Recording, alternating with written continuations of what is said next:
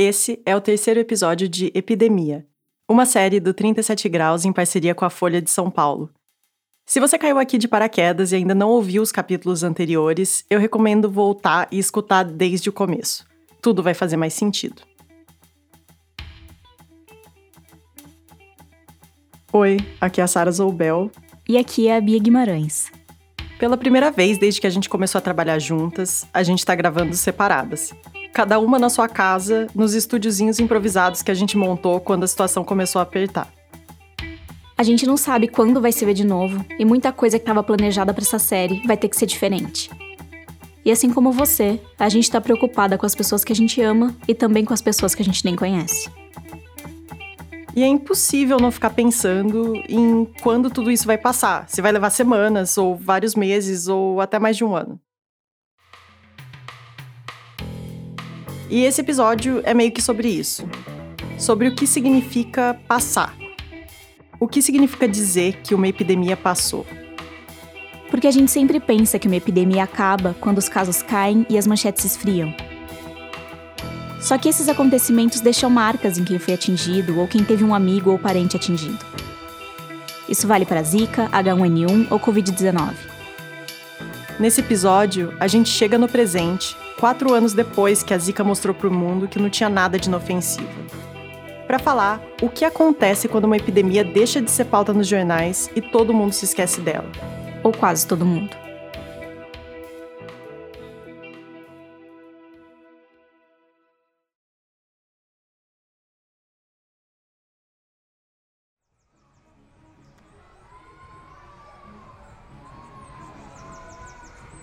No fim do ano passado, a gente viajou para o Recife para gravar essa série. Acabei de chegar no Parque Santos Dumont. E além de conversar com os médicos e cientistas que você já ouviu aqui, a gente foi atrás de algumas das mulheres que tiveram Zika na gravidez e que hoje são mães de crianças com a síndrome congênita do Zika. Uma dessas mulheres é a Juliana do Nascimento, que você começou a conhecer no último episódio. Eu fui encontrar com ela lá na sede da AMAR, uma associação de famílias de pessoas com doenças raras. Tava rolando uma festinha lá e tinha muita gente. Então eu decorei o rosto dela pela foto do WhatsApp e comecei a procurar no meio do parquinho e da bagunça das crianças. Até que achei. É, menino? E aí? A Juliana é mãe do Gabriel, que apesar da barulhada e do calor, estava dormindo na cadeira de rodas, coberto com uma manta. Ele estava se recuperando de um resfriado. Tá tossindo hoje? O Gabriel tem quatro anos e tem os cílios muito grandes. E ainda tem os cabelos, que tá enorme, o coque de samurai. Ele tem deficiência cognitiva e motora. E na maior parte do tempo fica do jeito que ele estava naquele dia, bem quietinho. E eu queria saber como tá a vida dele e da Juliana hoje em dia. Onde você acha que a gente pode ir para conversar? Acho que é melhor dentro da sede. Tem um, será tem que tá um mais, mais espaço mais tranquilo? tranquilo. É. Beleza.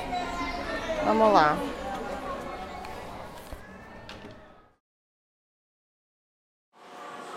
Testando, testando, testando. Então a gente sentou para conversar num lugar um pouquinho mais quieto. Só um pouquinho mesmo, como você vai perceber. E eu pedi para ela voltar lá atrás. Vamos lá. Na época que ela descobriu que estava grávida. Eu sempre fui a ginecologistas e todos diziam que eu não tinha como engravidar, só se fizesse tratamento. Aí, certo dia, eu fiz o teste de gravidez e positivo. E não me toquei. Minha mãe foi que me alertou que eu estava grávida, porque eu só tinha sono, era sono, sono, sono. Ela ficou assustada e feliz ao mesmo tempo. Lá em casa todo mundo fez a maior festa, tudinho, mas eu também não estava preparada para aquela hora. Isso foi no começo de 2015. Ela e o namorado já estavam juntos há três anos e começaram a se preparar para a chegada do bebê. Aí, mais ou menos no terceiro mês da gestação, ela teve as manchinhas vermelhas no corpo. Na época eu fui para o hospital, fiz todas as sorologias que tinham na época, deu negativo a todos, mas aí o médico do plantão disse que não era nada e mandou para casa. E no sexto mês, por volta de agosto, o ultrassom mostrou que o Gabriel poderia nascer com microcefalia, mas ainda não era certeza. Nesse momento, a possibilidade da Zika causar malformação no bebê ainda nem passava pela cabeça dos médicos. Só que a partir daí, a gravidez foi se complicando. E com sete meses, os médicos acharam melhor a Juliana fazer uma cesárea. Quando foi na hora do parto, a, a médica fez: Mãe, respira fundo que eu vou cortar o cordão umbilical. Ela sabia que o bebê poderia não sobreviver. E quando ela cortou, Gabriel deu um super grito de um choro que todos se espantaram. E foi aquele corre-corre dentro da. E foi o corre-corre dentro da. Do, do, da sala de, de parto, porque todos esperavam ele nascer morto, né? Ou morrer assim que nascer, e não foi o que aconteceu. O Gabriel nasceu com só 800 gramas e tinha mesmo microcefalia. Por isso ele teve que ficar internado nos primeiros meses de vida. Foi nessa época que o Carlos Brito, o médico do Recife do episódio passado, apareceu para conversar com a Juliana no hospital. Eu levei um, um formuláriozinho em que a gente pudesse tentar ver o que, é que havia de comum dessas mães. Porque até aí já era outubro de 2015. Os casos de microcefalia estavam subindo rápido e as notícias começavam a surgir nos jornais. O governo federal decretou hoje estado de emergência em saúde pública. A Juliana começou a ver outras famílias na mesma situação. E o motivo foi um aumento dos casos de microcefalia em bebês em Pernambuco. E percebeu que a história era bem maior do que ela imaginava. Ela descobriu que aquelas manchinhas de meses atrás eram culpa da Zika e que o Gabriel tinha síndrome congênita do Zika, algo que nunca tinha sido registrado na história da medicina. Os médicos tinham mais perguntas do que respostas, e não sabiam dizer como ia ser a vida daquele bebê e dos outros tantos que estavam nascendo. Na verdade, até hoje é meio incerto.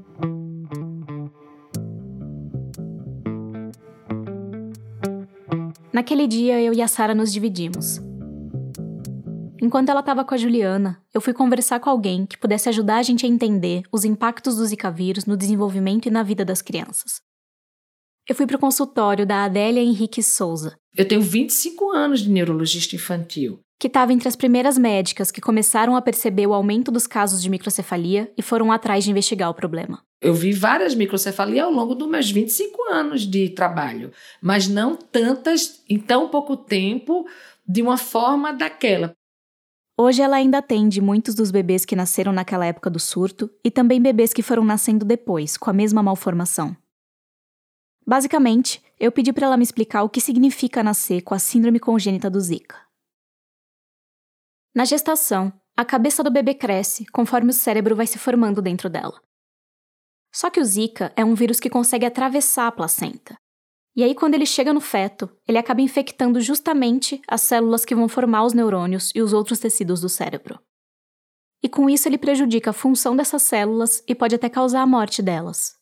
Um perímetro cefálico normal ele é em torno de 34 centímetros, mais ou menos dois desvios padrão, padrões. Então, na síndrome zika congênita, você tem criança que nasceu com 28 centímetros. O resultado disso é que o cérebro não consegue se desenvolver direito. Você tem ideia do que é uma cabeça com 28 centímetros? É nada, né? E isso vai refletir nas capacidades motoras e cognitivas da criança. No geral, são crianças que jamais vão andar, são crianças que têm baixa visão, são crianças que têm grave comprometimento intelectual, têm deficiência intelectual severa. A maioria tem epilepsias, epilepsias diversas, só que apesar de todo mundo usar o termo microcefalia para ficar mais fácil, nem todas as crianças com a síndrome congênita do Zika têm microcefalia. Ou seja, nem todas têm a cabeça menor do que o tamanho padrão. E existem casos mais e menos graves. Tem crianças que conseguem se alimentar pela boca, conseguem escutar bem e se comunicar. Elas são a minoria. E mesmo assim, são crianças com deficiência, que vivem uma rotina cheia de consultas médicas, fisioterapeuta, fonoaudiólogo, e precisam de cuidado em tempo integral. As coisas são imprevisíveis. Ela pode acordar bem e de repente ter uma pneumonia, pode acordar bem e ter um monte de crise epilética, pode acordar bem e estar tá com infecção urinária. Entendeu? Não tem previsibilidade para as doenças neurológicas graves. Não é só para o Zika, para as doenças neurológicas graves, como é a síndrome Zika congênita, não existe previsibilidade. Você deve ter reparado pelo tom de voz que a Adélia estava um pouco brava nesse ponto da entrevista. Na hora eu percebi que ela estava se irritando com as minhas perguntas, mas eu demorei mais tempo do que deveria para entender o porquê. Não é só eles que precisam. A questão é que ela atende um monte de bebês e crianças com problemas neurológicos diferentes e deficiências diferentes todo dia. Inclusive crianças que têm microcefalia por outras razões, sem nada a ver com a Zika. Existem várias outras crianças com outras doenças que também precisam e que não têm. Só que todas as minhas perguntas para ela foram relacionadas à Zika. Todas.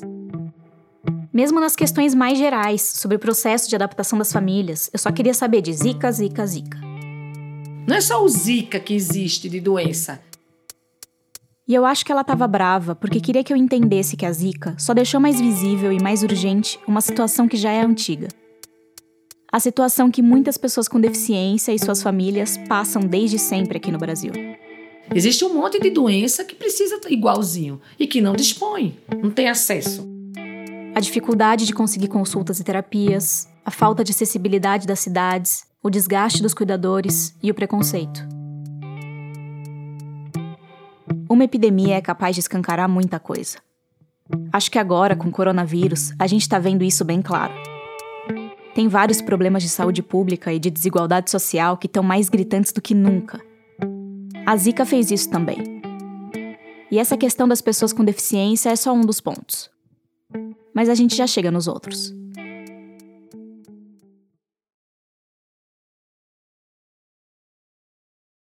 A vida da Juliana e das outras famílias afetadas pela Zika mudou de um jeito que elas não esperavam. Foi difícil estar no epicentro de uma doença nova, assistindo as manchetes alarmantes, sem saber como seria tudo dali para frente. Esses quatro anos têm sido um processo de adaptação. Quando Gabriel nasceu, a Juliana teve que largar o emprego para cuidar dele. O dinheiro fez falta, mas depois ela conseguiu ter acesso ao BPC, que é um benefício do governo para idosos e pessoas com deficiência que tenham baixa renda. Isso é bom porque garante um salário mínimo por mês, mas ao mesmo tempo obriga a família dela a continuar com uma renda baixa para não perder o benefício.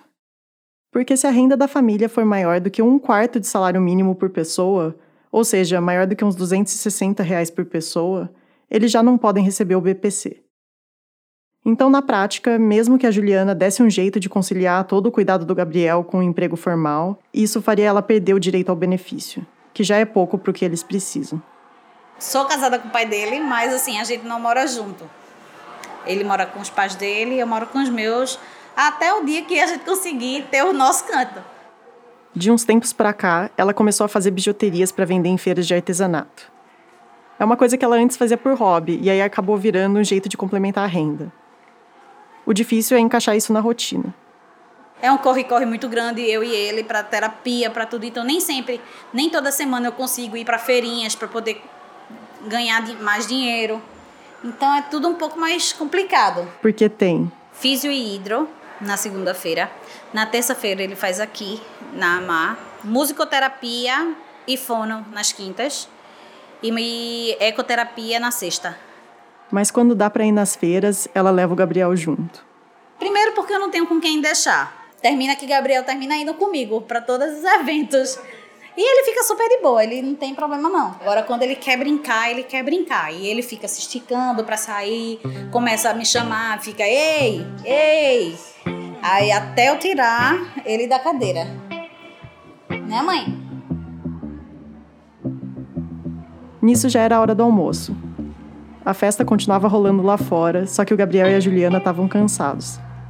A noite tinha sido difícil por conta do resfriado dele. Então eu me despedi deles e fui encontrar a Bia. pra gente poder ir pro nosso próximo destino. A torcida do meu papai é assim, escandalosa. É, eu puxei ao meu pai.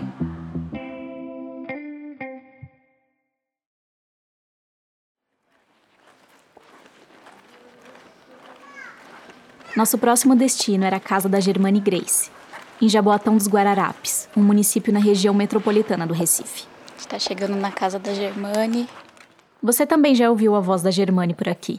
Eu tive as manchinhas. Lá no primeiro episódio. Tive a dor na articulação, eu tive a febre. Quando a gente falou dos sintomas da Zika. Tive todos os sintomas. Do bairro de Boa Viagem, onde a gente estava antes, até a casa dela, deu quase uma hora de carro. É um conjuntinho de prédios. E esse condomínio onde ela mora tem mais de 20 famílias que têm crianças com a zika congênita. Isso por conta de um benefício que elas ganharam da prefeitura de Jaboatão no ano retrasado. Oi, tudo bom? Sara. Tudo bom? Tô meio gripada, meio Primeiro foi Giovana, ela melhorou e eu fiquei doente. Eita. Quando a gente chegou, a Germane estava esperando na porta e o marido dela estava do lado de fora, cuidando do jardim com a ajuda de algumas crianças do condomínio. E a Giovana, filha deles, estava na escola e só ia chegar no fim da tarde. Só pra gente começar aqui, você fala seu nome e a sua idade? Meu nome é Germane e tenho 29 anos. sou mãe da Giovana Grace, que está com 3 anos e 10 meses. Agora ela já fez 4. E você nasceu, você nasceu onde? Eu nasci em Belo Jardim. Eu sou de Belo Jardim, é o interior daqui de Pernambuco. Fica mais ou menos uns 200 quilômetros daqui de Recife. A Germane tinha o sonho de fazer faculdade de administração. Como na cidade dela não tinha esse curso, ela pediu transferência no trabalho e se mudou para o Recife. E foi através de uma amiga que ela conheceu o marido dela. Quando a Germane estava quase terminando a faculdade, em março, não, em abril de 2015, ela descobriu que estava grávida. Até o dia do nascimento, eu pensava que minha filha ia ser uma criança normal, sem nenhuma deficiência, que eu ia levar a vida normal, ia continuar trabalhando, ia ter que só procurar uma creche, alguma coisa para deixar ela, porque eu não tenho família aqui, né? Então eu tinha que deixar ela em algum canto. Eram os planos, né? Até o dia dela nascer. E você estava planejando ficar grávida ou foi assim? Não, foi de surpresa mesmo. Não estava planejando. Não eram os planos. Eram os planos depois que eu terminasse a faculdade, né? Eu já estava com meu esposo, então a gente planejava depois que eu terminasse a faculdade. Aí a gente planejava realmente ter um filho, mas não era assim antes. Acabou vindo antes. A história dela tem várias coisas em comum com a história da Juliana, que você ouviu antes. Lá pelo sexto mês de gestação, a Germane começou a ter as manchinhas com coceira e um pouco de febre. E quando ela foi no médico, ele só disse que era uma zika, que era dengue, que não sabia o que era, né? Que era tudo junto, era tudo a mesma coisa. Chikungunya, zika e dengue era a mesma coisa. Aí passou a medicação e mandou para casa. Não, não fez muita coisa não. A diferença é que para ela as notícias vieram antes do parto. Ela estava no sétimo mês da gravidez quando os jornais começaram a falar que os casos de microcefalia estavam aumentando de repente em Pernambuco e outros lugares do Nordeste. De agosto para cá, foram registrados 141 casos de microcefalia em 44 municípios de Pernambuco. Eu comecei a ver na televisão as crianças nascendo, aí eu ficava meio apavorada, assim, meu Deus, será que a minha filha também vai vir? E ficava aquele negócio na cabeça e ia fazer exames, ia para ginecologista, ela passava outras ultrassons e não dava nada. Mas ela não conseguia ficar tranquila. Então era meio, meio assustador, realmente. E se você botasse na internet para pesquisar o que era microcefalia, era pior ainda. Aí era horrível. Então, realmente eu tinha medo que a minha criança viesse. E aí foi bem desesperador, realmente. Não tinha nada que ela pudesse fazer, a não ser esperar a Giovana chegar. E isso aconteceu em 21 de dezembro de 2015. E aí eu, a pediatra que estava de plantão fazia toda a medição, media a cabeça, fazia tudo direitinho para justamente saber se tinha zika ou não.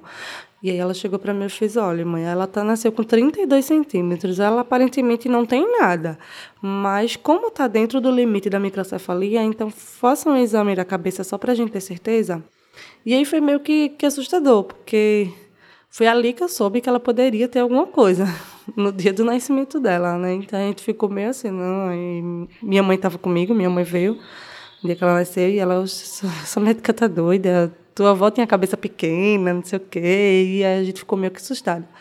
Mas aí a gente teve que fazer. A gente demorou mais ou menos, acho que um mês para poder cair a ficha, a gente aceitar que a gente precisava correr atrás e fazer esse exame. E a gente foi fazer, aí quando fez a, a, tomografia da cabeça, deu as calcificações, que é justamente decorrente da zika.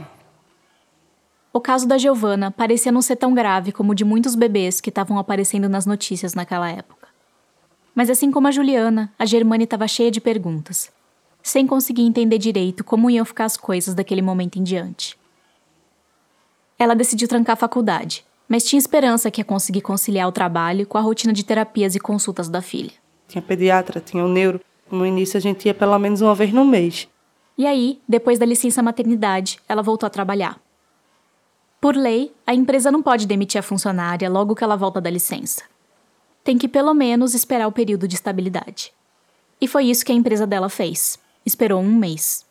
A supervisora lá me chamou e achou que ia ser melhor eu ser demitida.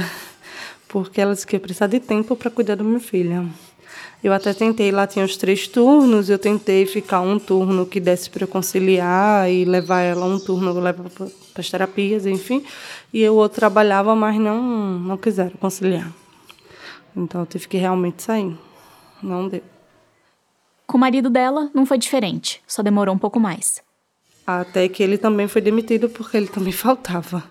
A gente levava testado, tudinho, que estava no, no médico, tudinho, mas mesmo assim a empresa não, não quer saber, né? A renda começou a cair enquanto os custos começaram a aumentar. Uma única lata do suplemento alimentar da Giovana custa 60 reais. E ela precisa de 14 dessas por mês. Vai o salário. Se você for fazer as contas, dá praticamente um salário. Isso sem falar nas fraldas, que ela ainda usa e também são caras. Essa situação é comum entre as famílias que têm crianças com a síndrome congênita do Zika.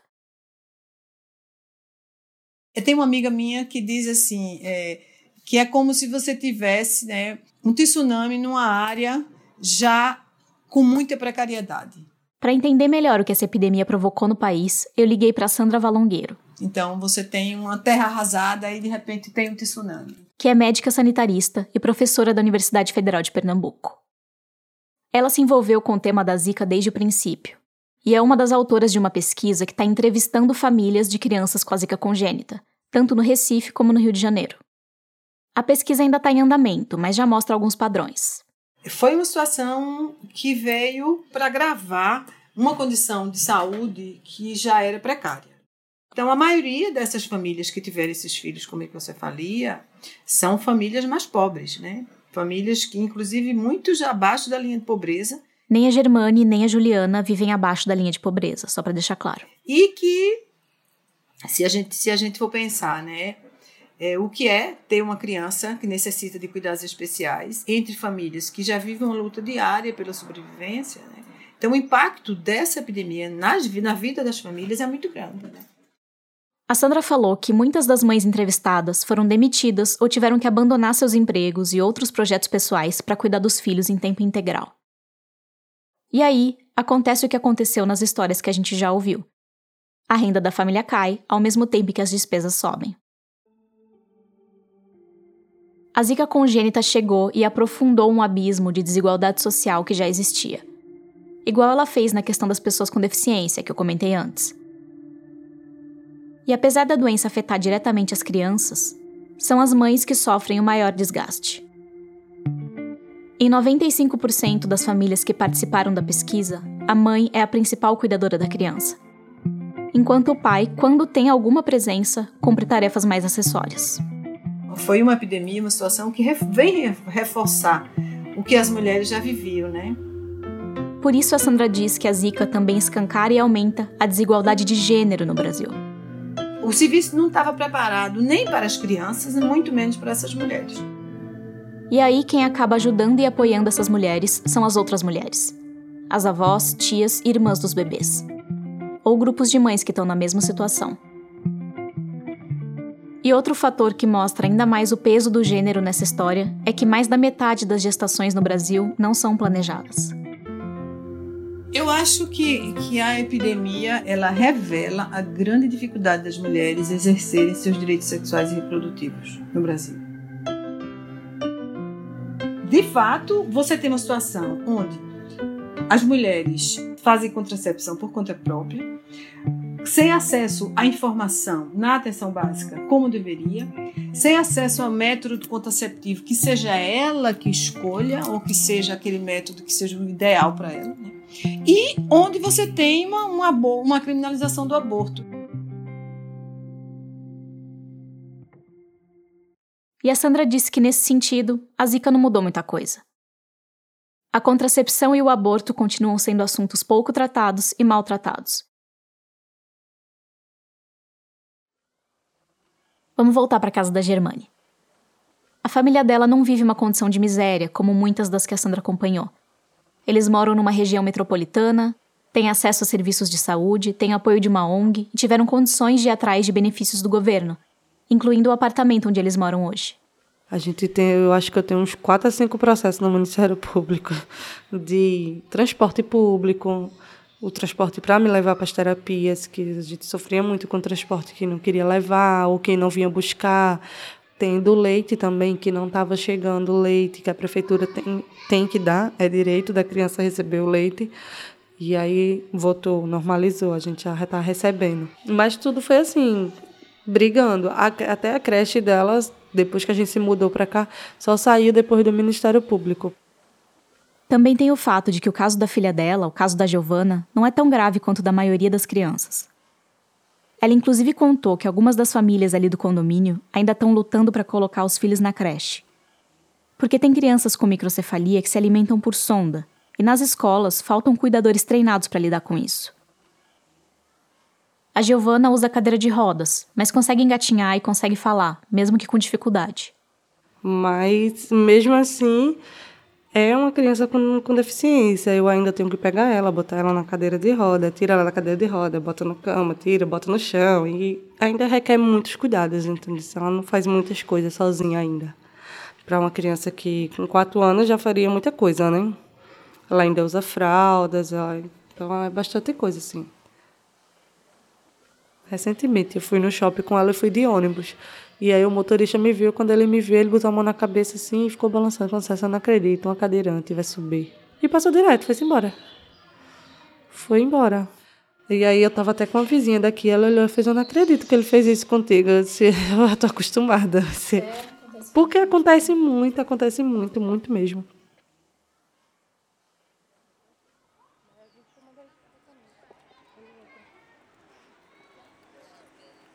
Quando a gente acabou a entrevista, já estava na hora da Giovana chegar da creche. Então a gente foi para a rua esperar o ônibus dela chegar. Ela vem lá de baixo, aqui em cima é só terreno. Uma hora Germani cumprimentou de longe um homem que também estava esperando a filha, uma menininha que também tem microcefalia. Ela já fez quatro. A Júlia já fez quatro. E alguns minutos depois, o ônibus amarelo apareceu lá longe, subindo a rua assustar o motorista, chegou tá com tudo preparado.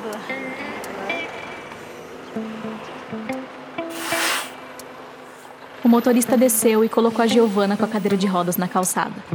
Tchau, Gi. Obrigada. Tchau. Até amanhã. Ela estava abraçada na boneca e olhou pra gente com uma cara de: Quem são vocês? A gente foi andando de volta pro apartamento e por alguns segundos a Giovana até se divertiu com o nosso microfone. Mas logo ela lembrou de uma coisa muito mais interessante. Olha, Raíssa. Ela já chega chamando Raíssa. É. Quer brincar com a Raíssa? A Raíssa é a vizinha do apartamento da frente. Onde é que ela mora? Não. Sabe não? Não sabe. Esqueceu, foi? Ei, ei, ei. Essa é outra amiguinha que veio correndo recepcionar a Giovana. Foi pra onde? Tu tava onde? Tá, tá. Tu tava em casa? Eu ajudei o teu pai a plantar as plantas dele. Ele plantou nova, sabia? Pé de abacaxi. Cadê a Raíssa? Tá lá dentro. Vai lá nela? Vai lá. Bora lá ver Raíssa? E assim que a gente entrou no prédio, a Giovana gritou.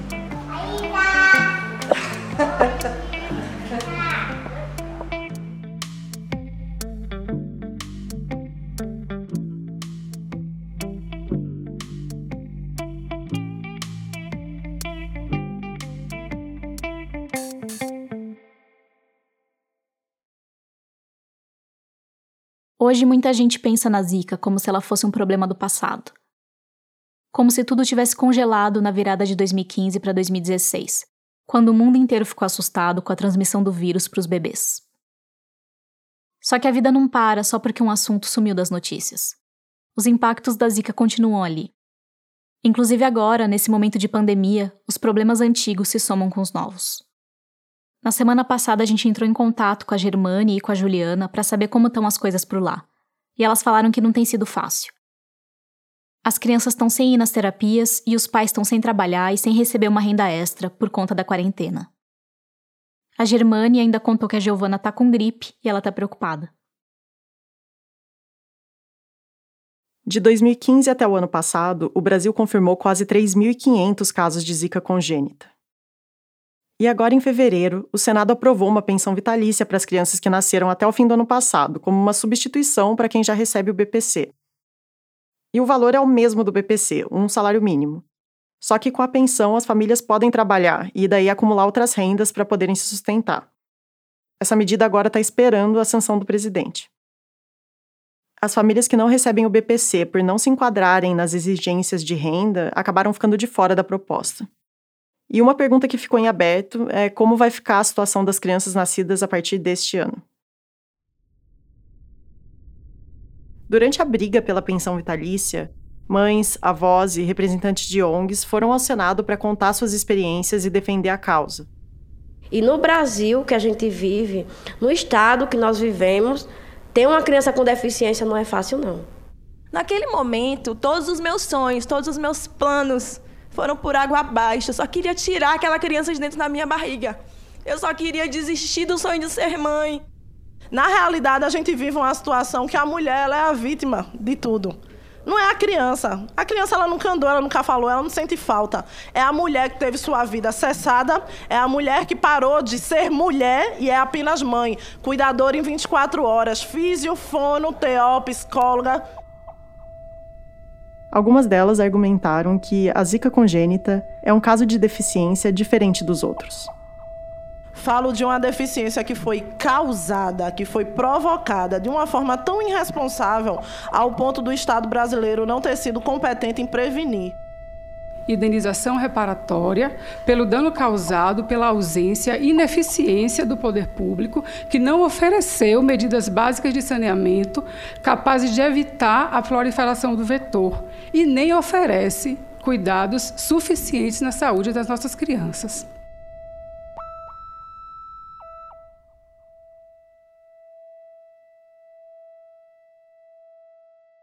No próximo episódio, eu vou falar justamente deles, dos mosquitos e dos vírus. Uma dupla minúscula que faz estragos enormes. A gente literalmente não está ganhando a guerra contra esses caras até agora. Por que, que você acha que você vai eliminar uma coisa que sobrevive desde o Jurássico? Eu sei que a essa altura você já deve estar tá cansado de ouvir falar de vírus, mas eu prometo que vai ser legal. Esse é um fenômeno que acontece, pode acontecer com uma certa frequência, nunca antes aconteceu com tanta frequência como acontece agora.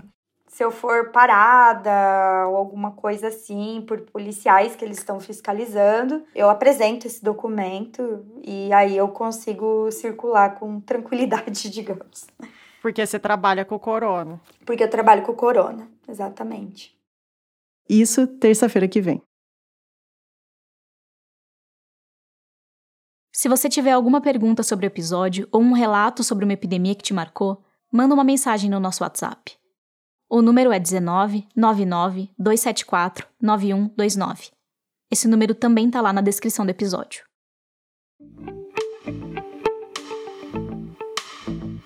Epidemia é uma série do 37 Graus em parceria com a Folha. Os episódios saem sempre às terças-feiras. Se você gostou do programa, assina também o 37 Graus no seu aplicativo para podcast. Lá tem outras histórias para você escutar. E aproveita para acompanhar a 37podcast nas redes sociais. A apresentação, o roteiro e a edição da série Epidemia são feitos por mim, Bia Guimarães, e pela Sara Zoubel. A trilha sonora é do Gabriel Falcão e a ilustração é da Larissa Ribeiro. O 37 Graus é uma produção do Lab 37 e tem o apoio do Instituto Serra Pilheira, que financia a pesquisa e a divulgação científica no Brasil, e também faz parte do programa Google Podcast Creator.